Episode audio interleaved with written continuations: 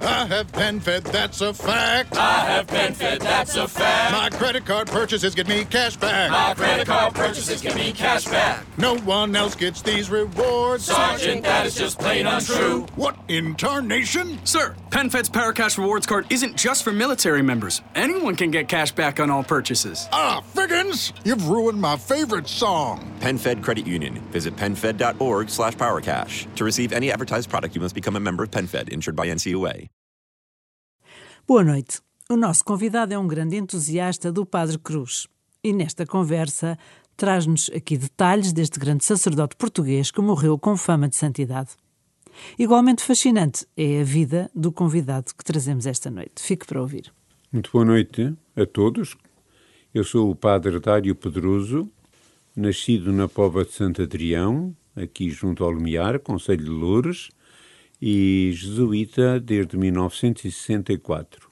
Fui ordenado sacerdote em 1975 e, ultimamente, entre outros trabalhos, tenho a vice-postulação da causa de canonização do Padre Francisco Cruz.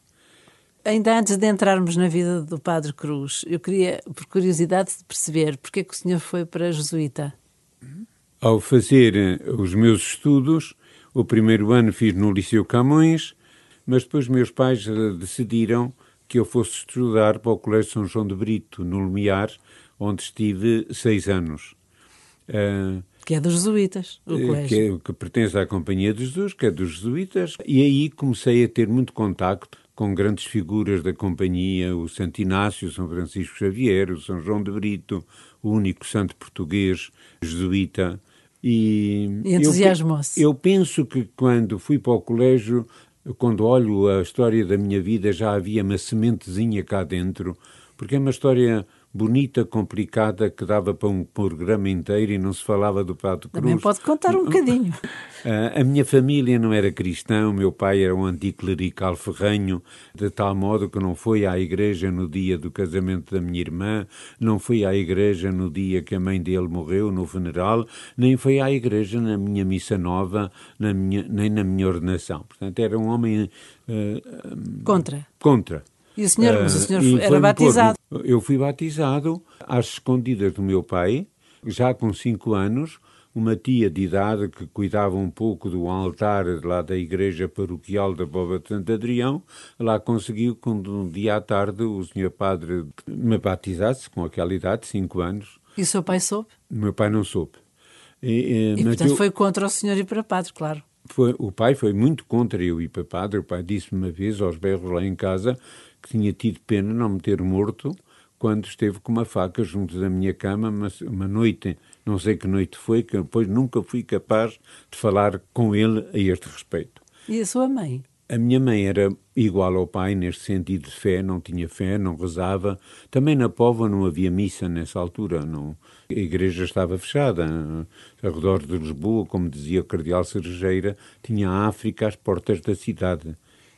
A mãe tinha sessenta e poucos anos, já eu era jesuíta, houve uma missão lá na paróquia com uma imagem peregrina, fez a visita pastoral depois o Dom Xavier Monteiro, que foi eh, depois uhum. para Lamego, uhum. que era auxiliar de Lisboa, arcebispo Metilene, e a mãe a partir daí passou a ir à missa e a rezar o terço. Assim, não foi por graças ao filho, foi graças a Nossa Se calhar Senhora. já era graças ao filho, porque o filho já rezava muito por ela e, e tínhamos uma afinidade muito grande. Uhum. Deixe-me ir atrás, se me Sim, dá licença. Claro. Eu tinha um irmão mais velho, que não conheci, e tenho uma irmã que, graças a Deus, ainda vive e é apaixonada por Padre Cruz e vai ao cemitério muitas vezes. E, às vezes faz novenas de ir ao cemitério nove dias seguidos e depois, se, se concede a graça, eh, vai nove dias agradecer, que é uma coisa que eu nunca vi ninguém fazer senão ela. Uma coisa espantosa. Já tem 83 anos. Mas então esse meu irmão, que eu não conheci, morreu com uma meningite e a minha mãe esteve à morte. Um desgosto enorme, uma mulher sem fé, emagreceu 30 ou 40 quilos, uma tragédia. E os médicos disseram ao meu pai: olha, que a única solução de não ficar viúvo é tentar que venha outro filho. E vim eu.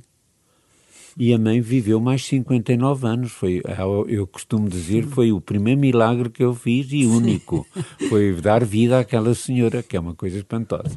E a mãe depois ia à missa diária, quando começou a haver missa diária e tudo. E seu pai nunca se reconciliou? O pai, o pai, sim. O pai foi muito bonito, porque já depois de eu ser sacerdote, ele que não foi vez nenhuma à missa, também a circunstância de ter que ser operado, que nunca tinha sido, nem nunca tinha estado internado em hospital, depois de uma carta minha de Braga, onde vivia na altura, já sacerdote, o pai resolveu vir a Lisboa confessar-se e fazer a primeira comunhão, aos 70 anos. E morreu no ano seguinte. Eh, eu depois fui o primeiro doente a quem dei a Santa Unção, que é uma coisa que me consola muito. É, parece um rebuçado que Deus tinha guardado para mim. Sem primeiro dúvida. doente a quem dei a unção foi Jovem ao meu pai, que pai. lúcido, consciente, na cama, já doente, mas que aceitou lindamente. Se... Eu até lhe perguntei, o pai quer ficar sozinho comigo ou quer que chame a minha mãe e a minha irmã? E ele disse-me, é melhor chamar as duas. E então fizemos uma celebração aos quatro, às escondidas, porque o pai não gostava muito que se soubesse. Sim, claro. Tanto nem as irmãs, nem os cunhados, nem os... a sua descrição de Mas sempre. foi, tudo isto tem, tem uma história do amor de Deus por trás destas maravilhas todas. Talvez tenha sido também uma preparação para o Sr. Padre Dário Pedroso manter tão viva a atenção à santidade escondida, não é? Porque é. a sua vida, no fundo, também é, é dedicar-se a, a, desenterrar as coisas bonitas de santos, de alguns, no, nomeadamente menos, portugueses. De alguns, de alguns. Sim. Hum. Mas já, já agora ainda só mais outra pergunta. E ser ordenado padre em pleno verão quente? É, foi, foi, eu, Também foi um desafio. Foi um desafio. Em 75? Uh, em 75, sim. Ordenado com mais dois, o padre Afonso Irede e o padre Casimiro Gaspar, que já faleceram ambos. Foi uma experiência um bocado contracorrente é, naquela foi, época. É, foi. Sim. Mas, Mas foi. então como é que chegamos a esta sabedoria adquirida de, de, acompanhar a vida dos santos? Não, não é sabedoria nenhuma. Eu estou a acompanhar esta causa como vice-postulador porque... Como é que lhe chegou às mãos? Ele também era jesuíta, o provincial é? mandou. Eu, Sim, a gente claro. na obediência. Sim, Foi a, a, missão, a missão que o meu provincial me confiou.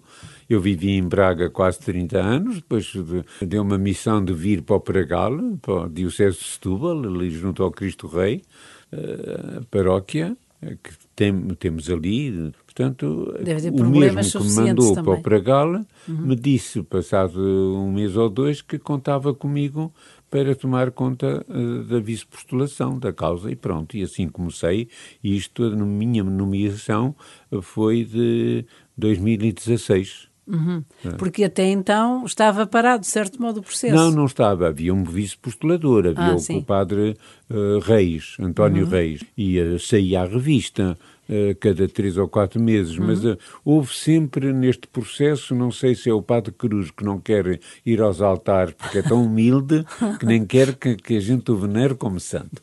Se é incúria dos homens, mas o certo é que o processo praticamente começou em 1965 com o primeiro vice-postulador. Ele morreu em que ano? Ele, o Padre, o Padre Cruz. Cruz morreu em 48. Mas já morreu com fama de santidade. Não? Já morreu com fama de santidade e em todo o Portugal chamavam santo. O único recanto de Portugal que ele não visitou, não visitou, não, não foi lá pregar, porque ele não ia fazer turismo, foi a Ilha Graciosa, porque houve uma tempestade e ele não pôde ir. Mas foi aos Açores mais que uma vez e à Madeira. Já, já depois de velhinho ainda foi à Madeira. E quando lhe perguntaram, ó oh. Padre Cruz, com esta idade e tão doente, o que vai fazer à Madeira? Visitar os presos. Foi a única resposta. Uhum. E, de facto, foi à cadeia todos os dias, daquela vez, celebrar a missa, confessar os presos, fazer-lhes conferências, que era o seu apostolado mais, mais apaixonante. Como cá em Lisboa. Era os presos? Era os presos. É. Em qualquer sítio que ia, se havia cadeia, ele tinha que ir visitar os presos. E o que é que ele fazia? Eh, com, falava com eles, confessava-os, uh, oferecia-lhes um terço e conseguia o seu jeito humilde de falar, a sua, a sua santidade cativava. Pronto, é assim, a gente não sabe explicar Sim, melhor. Porque ele era muito famoso como pregador, então, Sim, pelos mas, fora mas das a sua santidade também. cativava, porque os próprios presos depois queriam-lhe fazer festas Uh, no Limoeiro depois fizeram-lhe uma festa com discurso e poesia e, e obras que, que eles, uh, manuais que eles fizeram para oferecer ao Padre Cruz, fizeram-lhe uma festa muito grande. Numa paróquia onde ele foi pregar, que ele percorreu Portugal inteiro em pregações, ele foi pedir às autoridades se davam licença a que os presos fossem com ele à igreja paroquial porque ele queria celebrar a missa. E o acho que o presidente da Câmara ou, ou o chefe lá da polícia, já não sei quem foi, disse: o senhor padre sabe o que está a pedir? Então vai levar os presos, saem da cadeia para ir à missa e depois fogem todos. Não fogem, não. Pode estar certo que vão voltar todos comigo para a cadeia. E assim foi. Levou-os à, à igreja, já estavam todos confessados, celebrou missa, deu-lhes a comunhão e depois voltou para a cadeia com eles, em grande festa. Mas isso foi num tempo em que não era permitido celebrar a missa, quer dizer, a liberdade da igreja estava de certo modo limitada. Nessa Estamos altura a falar já não estava muito. Eh, bom, isto foi para os anos 40, talvez. Uhum. Uhum. Mas a vida de Padre Cruz, eh, ele era um pastor, como diz hoje o Papa Francisco, que cheirava as ovelhas, porque vivia no meio do povo, era um, o povo, para ele, era toda a gente. Podiam ser doutores de universidade que, que, o pediam para estar junto do leito dele à hora da morte e que foi confessar grandes uh, escritores ou grandes poetas, como o povo simples, uh, analfabeto, nas aldeias para onde ia. Eu, eu custa-me perceber, o é o meu segredo. lado humano, é o meu lado humano, como é que ele, mesmo com a idade, uh, tinha a força, a capacidade ele escrevia muito, temos esses postais todos, para a irmã dele, e diz assim, por exemplo, num postal: Estou em Valença. Amanhã sigo para Viana, depois para o Porto, depois espero ainda ir à Guarda e descer a Castelo Branco, e sexta-feira, para celebrar a primeira sexta-feira, já estarei em Lisboa. E estamos a falar de que anos? Mais Dos anos 30, 20 e tal. Sim, como é que ele se organizava? Não, não é? sei, havia comboios já na altura, mas era de facto uma atividade apaixonante. Onde havia paróquia que lhe pedisse serviço, onde havia doente a visitar, onde havia preso. Mas na uh, altura nós agora pensamos, se calhar tinha um secretário ou uma secretária, não mas nem tinha, havia, não tinha nem havia ninguém, nada disso, nada, nem, nem comunicações, nem telemóveis, nada, nem telefones. E lá se governava com Deus Nosso Senhor. Posso lhe contar Sim, outra claro, história? é para isso é que estamos a eh, conversar. Sabe o que é? Eh, ele um dia estava eh, com uma religiosa a distribuir pão. e a religiosa diz, ó oh, Padre, olha que a fila é muito grande e o pão não vai chegar. Não, não se assuste, irmã. Deus há de cuidar disso. E deu, e deu, e deu, e deu, e o pão nunca acabou. Mas isso é a multiplicação dos pães. Foi a multiplicação dos pães. Quantos milagres destes? Eu acho que foram verdadeiros. Está tudo registado e tudo foi para o, está no processo que foi para Roma. Há muitas histórias, mas estas são espantosas. Era um verdadeiro santo, em vida. Agora, depois de. Sim, por isso é que também explica que era tão cativante para tantas pessoas tão diferentes, não é? Sim. Eruditos e mais simples, Sim, os mais pobres. E quando e... foi a República, que alguns queriam se meter com ele na rua. Ele era o único que andava de batina na era rua, Era é? o único que andava de batina e não só que visitava na mesma os doentes e que ia na mesma cadeia. Mas ai de quem o tratasse menos bem na rua porque ele tinha logo os antigos presos a defendê-lo. um não era a polícia, eram os antigos presos a defendê-lo. Ninguém tocava no santo. Era um homem livre. Era, completamente. Era livre porque não, não dependia de nada, nada não tinha nada, dado tudo. Nada. Nem, tudo o que lhe dava, ele dava. Ele era um, um, morreu sem nada, um pobre desprendido de tudo. Há, há um episódio verídico que a Maria Joana Mendes Leal conta no livro dela, que ela escreveu sobre ele que à porta da igreja São Domingos, ele ia entrar... Em Lisboa? Uma, em Lisboa, sim. Uma senhora lhe ofereceu um envelope com dinheiro para os pobres. Ele meteu ao bolso. Acabou a conversa e, entretanto, apareceu uma pobre a chorar, Padre Cruz, um filho muito doente, não tenho que dar de comer aos outros pequenitos que lá tenho em casa. Imediatamente ele puxa do envelope e dá-lhe. Sem abrir? Sem abrir. E a senhora que lá estava disse: O Sr. Padre Cruz sabe o que está a fazer? O seu padre nem viu o que dia que aí estava. Oh, minha filha, a mim não me faz falta e a ela vai lhe fazer muito bem. Deu sem saber. Fortuna. E parece que era uma pequena fortuna naquela altura. Mas é, era, era tudo assim na vida dele. Mas ele, vamos lá ver, nasceu onde exatamente? Alcochete. Diocese de Setúbal, hoje, naquela altura, Patriarcado de Lisboa, certo. por isso ele foi sempre um sacerdote do Patriarcado. Então, mas ele não era jesuíta também? Calma, foi jesuíta. Okay. Ele, durante muitos anos, andou a pedir para entrar na Companhia de Jesus.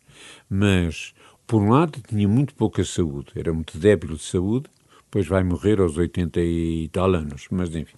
E, por outro lado, o senhor patriarca eh, sentiu sempre muito, muita dificuldade, devido ao, ao trabalho dele e, sobretudo, à santidade, a deixá-lo sair do clero diocesano eh, sim, para, para entrar na sim, Companhia de Jesus. Sim. Mas conseguiu. Ele devia ser de uma conseguiu. pessoa Ele tinha uma paixão forte. muito grande, eh, sobretudo por São Francisco Xavier o santo missionário. Também andava de um lado para o, o outro a, a evangelizar. Meu santo irmão, como ele dizia, ele entrou na Companhia de Jesus em Guimarães, uh, onde havia, estava nessa altura o noviciado, foi dispensado de fazer o noviciado pelo Papa Pio XII. Entretanto, ele foi a Roma e falou com o nosso Padre-Geral. Era um homem determinado. Era. E a, a história conta, e eu não vi, como é evidente, não estava lá, que o Padre-Geral, depois de falar com ele, sabendo quem ele era e pelas informações que já tinha de cá do Padre Provincial, etc., veio acompanhá-lo ao carro, à porta, ao passeio, e ajoelhou-se a pedir-lhe a benção. E o Padre Cruz ajoelhou-se a pedir a benção ao Padre Geral. Ficaram os dois de joelhos em frente um do outro.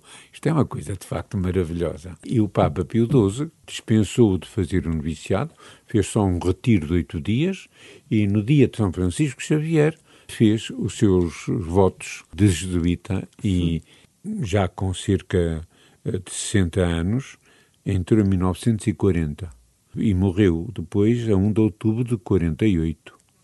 Ah, portanto, ele só foi oito anos, oito anos jesuíta, mas é uma honra para a companhia sim, claro. ter este santo e para o patriarcado sim. e para o clero de Portugal inteiro. Naquela altura não havia ninguém que não conhecesse o Padre Cruz. Eu sei de algumas paróquias que me contaram. Eu era pequenito quando o Padre Cruz cá veio pregar, fizeram um púlpito à pressa no meio da igreja para que as pessoas o pudessem ouvir. Pois, porque não havia microfones. Não claro. havia micro. E a devoção popular. Nas taipas, onde ia de vez em quando, tocava-se o sino a rebate e as pessoas já sabiam que o Padre Cruz já tinha chegado e a igreja enchia-se. Na sua opinião, qual era o segredo para essas pregações serem assim tão inesquecíveis? O segredo era uma vida interior puxante. Porque o Padre Cruz era um homem de uma profunda oração. Ele Como andava é que ele sempre... arranjava tempo para isso? Eh, ele não era dia de noite. Ele tinha que rezar. Era um homem de uma fidelidade ao breviário, por exemplo, ao ofício divino, que andava sempre com ele na mão, as fotografias quase todas têm o, o, o breviário na mão. Era um homem apaixonado pela Eucaristia e para a adoração ao Santíssimo, e sempre podia, lá estava ele junto ao sacrário, uh, numa visita ou numa adoração mais longa, ou rezar com o povo. E esta vida interior e a comunhão com Deus e a intimidade com Deus ao longo do, do dia e das caminhadas na rua e de, sempre nos comboios. Ele entrava numa carruagem, metia conversa, ou as pessoas conheciam-no e queriam logo cumprimentá-lo, e ele convidava para rezarem o terço. Então punha a carruagem toda a rezar o terço, que é uma coisa impensável fazer hoje. Mesmo que eu fosse de batina, se convido as pessoas de uma carruagem para rezar o terço, mandam-me passear. Mas, mas podia ser preso. mas era assim, ele cativava pela sua humildade, pela também a idade nessa altura, mas o, o sinete da santidade já estava Sim, bem já fincado, porque já, porque já já o apreciavam, já se aproximavam dele, já o escolhiam como confessor, já Sim, já tinha uma... fama de santidade. Já, já, já, Mas então, com essa fama de santidade, porquê é que temos que esperar tanto tempo? O que é que aconteceu? Alguns problemas burocráticos? Sim, problemas burocráticos numa causa há sempre, porque... Os processos é, são muito complexos sempre, São, Primeiro é preciso ouvir as testemunhas. O processo cá em Portugal começou em 65. Uh, havia certo. muitas famílias que uhum. o conheciam, que lhe davam hospedagem quando ele passava e tinham testemunhos ótimos de santidade, de oração, de milagres. A uhum. gente põe entre aspas, mas não é preciso pôr aspas, porque eram mesmo milagres feitos não havia por Deus. Explicação humana. Feitos por Deus, mas através dele. Nessa altura, tudo tinha que ser tudo traduzido para latim, agora já não é preciso. Foi todo um processo. Houve questões que Roma nos pôs, através do postulador, para darmos uhum. resposta àquilo que a congregação dos santos queria. E isto é, aqui é que isto empurrou ainda mais, por várias circunstâncias. Uhum. E agora está mais ágil? Agora acabou.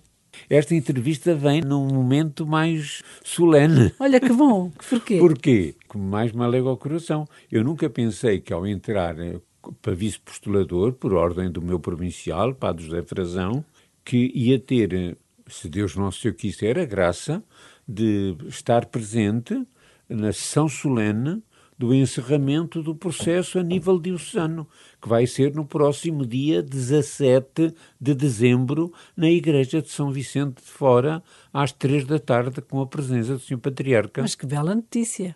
Portanto, finalmente o processo em Portugal é Sim. encerrado e mandado para Roma. Algum milagre já? Milagre, desde que eu estou, não há. Houve esses milagres todos em vida dele.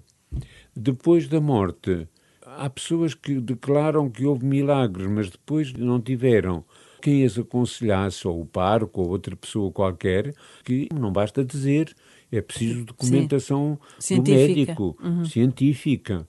E isso faltou sempre. Espera-se que agora, com este grande impulso do processo a nível diocesano ser encerrado solenemente e passar tudo para Roma. Se passa a incentivar os fiéis a invocar o Padre Cruz. É para acelerar é, que ele possa subir aos altares. Invocar particularmente, porque tem havido todos os anos missa no cemitério de Benfica, onde está o corpo dele no nosso jazigo, que ele pediu uhum. para ser enterrado no jazigo da Companhia de Jesus, a sua família, amor, junto dos meus irmãos jesuítas, como ele diz, e lá está. E então tem havido quase sempre missa no dia do nascimento, 29 de julho, e no dia da morte, 1 de outubro, hum. na capela do cemitério. Este ano não houve devido à pandemia. Costuma juntar muita gente? Passam pelo cemitério, pelo jazigo, ao longo do ano, uns milhares de pessoas. Você não faz ideia, mas uh, os próprios funcionários do cemitério vêm por lá passar e deixar flores e deixar esmolas e, e no dia de, destas duas datas, mais ainda, claro, não é? Claro. Há gente que vem de Monção, vem de Valença, Fazem romaria vem de, Gondo, do Santo vem de Gondomar. Cruz. Alguns passam por Alcochete primeiro, para a terra dele, para a igreja onde ele foi batizado, onde tem uma estátua no jardim da Matriz, e depois vêm ao cemitério. É um bocado um fenómeno parecido com o Santo Condestável, que ainda não era santo, e já viu uma igreja dedicada a Dom Nuno Alves Pereira. Agora, no fundo, é parecido. É, é. Mas esta é a igreja do cemitério, e estamos sempre muito agradecidos por ter a, a facilidade e a licença claro. de poder lá celebrar e queremos para o ano, se a pandemia uhum. não, não proibir, a, a continuar a celebrar lá. Eu pensei, quando fui encarregado uhum. de, em 2016, que a devoção ao Padre Cruz estava assim mortiça, mas não está, não está, porque eu sinto por todo o lado as pessoas a falarem-me dele as pessoas a mandarem testemunhos em cartas e a, pedir orações, a vir ao cemitério. Uma caminhoneta que vem cheia de gente, de Monção, Sim, ou, ou, de Melgaço, ou de, ou de outro sítio qualquer, é sinal Sim. que lá a, a, pessoa do Padre Cruz está viva. Que o seu carisma tem uma grande vitalidade. É. O nosso tempo está a chegar ao fim, por isso faço-lhe uma última pergunta, Sr. Padre Dário Pedroso. O que é que aprendeu com o Padre Cruz, se é possível sintetizar? Olha, eu sou muito fraco e se calhar muito frágil e muito pecador. E, portanto, eu tinha que aprender ainda muito mais coisas com o Padre Cruz. Mas uh, aprendi, sobretudo, aprendi, não aprendi, estou a aprender que isto é uma escola que nunca mais acaba. Hein? Primeiro, maior amor à oração e ao tempo da oração. Eu, desde que sou vice-postulador, eu rezo mais, posso dizê-lo sinceramente, não rezo, se calhar, ao Padre Cruz, mas rezo mais como ele. Ou quero rezar mais. É um apelo contínuo. É, ele era um profundo homem de oração. Por todo lado, ter-se na mão a rezar, na rua, e todo lado. Nos comboios, como disse há pouco. Portanto, é a primeira grande lição que eu tiro daqui. Eu estou perante um santo e um homem que rezava sempre. Mas o senhor, desculpe, já agora esclarecer um bocadinho mais. O senhor, como sacerdote, supostamente reza. Portanto, diz isto porque já rezava antes. O não? É? ofício divino, o terço diário, a missa diária eu não chego aos calcanhares da oração e do tempo que o Padre Cruz dedicava, e portanto há aqui um apelo a mais oração e a mais intimidade com Jesus, a passar mais tempo no sacrário. Há este apelo, não quer dizer que eu o cumpra sempre ou que o cumpra bem. A segunda grande maravilha é a minha nomeação para vice-postulador ter coincidido com a minha vinda para o Pragal e para a zona pobre daqueles bairros sociais onde há muita droga, onde há muito, muita miséria social, muita fome.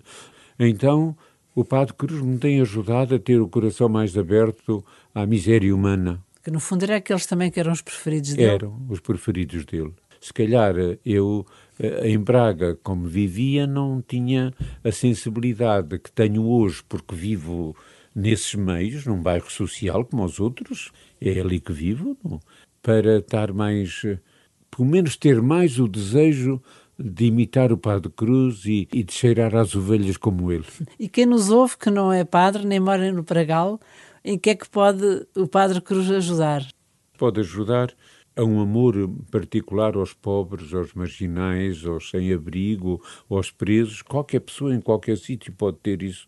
Ao vizinho do prédio que está doente e que eu posso visitar.